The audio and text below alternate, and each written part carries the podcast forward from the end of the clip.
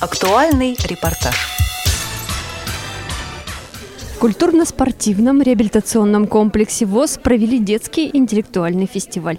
На него собрались школьники Москвы и области. Семь команд померились силами в играх Brain Ring и «Что, где, когда».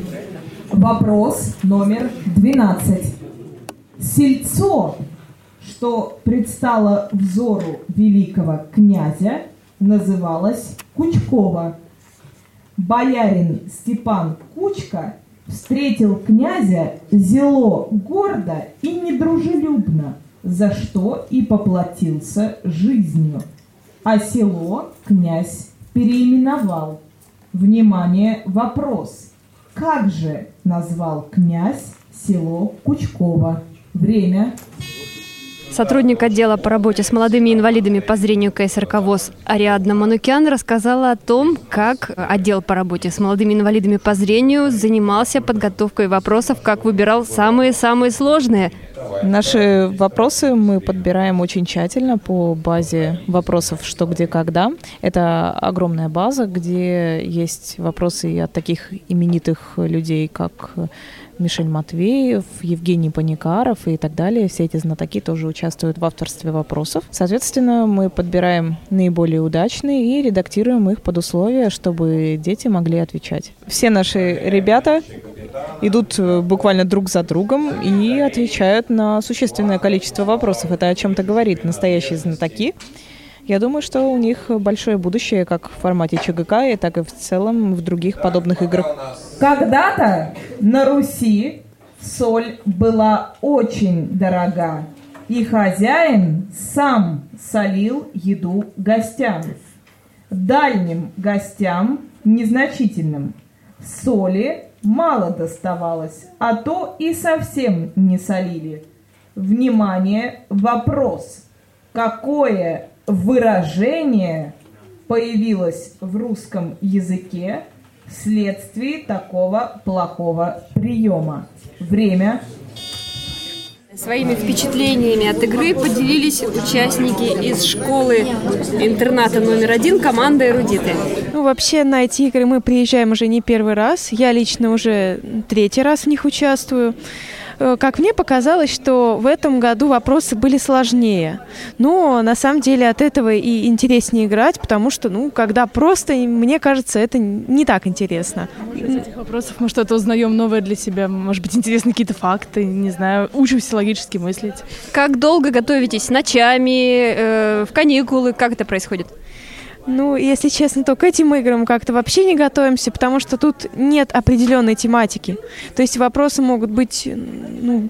На логику, мне кажется, да, они больше... Логика. А команда у вас называется «Эрудиты». Название как выбирали? И сколько лет уже вашей команде? Э, нашей команде два года. Ну, как-то, потому что игры такие интеллектуальные, ну и пришло такое название в голову. Аня и Оля, сторожилы этой игры, уже давно достаточно играют, уже не впервые здесь. А расскажите, пожалуйста, Наталья Петровна, вы педагог, ребят, приехали вместе с ними, наверняка уже тоже не впервые, да? Нет, не впервые. Я приезжаю сюда с момента начала этих игр, то есть уже несколько лет. Как готовится школа, чтобы представить вот на таких играх себя показать? Ну, на самом деле, здесь, как ребята говорят, э, особой подготовки не требуется. Мы все-таки рассчитываем на их эрудицию, какую-то общую культуру, общее развитие. И пока вот получается. Мы просто еще играем в кисиш, и кисиш тоже побеждаем. Поэтому вот у нас как-то опыт такой есть. Так, давайте еще молодых людей у вас спросим. Тимофей, расскажи, пожалуйста, сколько лет ты уже в команде состоишь, эрудиты? А, я только первый раз участвую в таких вот играх. Волнительно было сегодня участвовать так вот неожиданно? Да, ну, скорее не из-за ожиданно, а из-за того, что было очень большое напряжение, потому что очень хотелось выиграть, потому что школа, по всему тому, что я слышал, выиграла уже несколько раз и хотелось еще раз выиграть. Итоги детского интеллектуального фестиваля подвел начальник отдела по работе с молодыми инвалидами по зрению КСРК ВОЗ Василий Дрожин.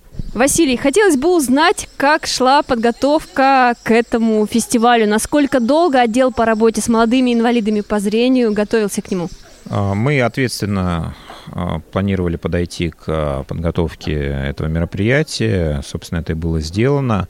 Надеюсь, что команды не разочарованы, потому что действительно нам важно создать хорошую атмосферу. В общем-то, праздник для детей, интеллектуальный праздник. В этом году а, участников больше, чем в предыдущие годы. А, у нас участвует 5 э, школ, 4 московские, одна подмосковная. И мы рады, что побит рекорд. Семь команд участвуют. Надеемся, что в дальнейшем число участников будет расти, и мы сможем проводить более крупные масштабные турниры.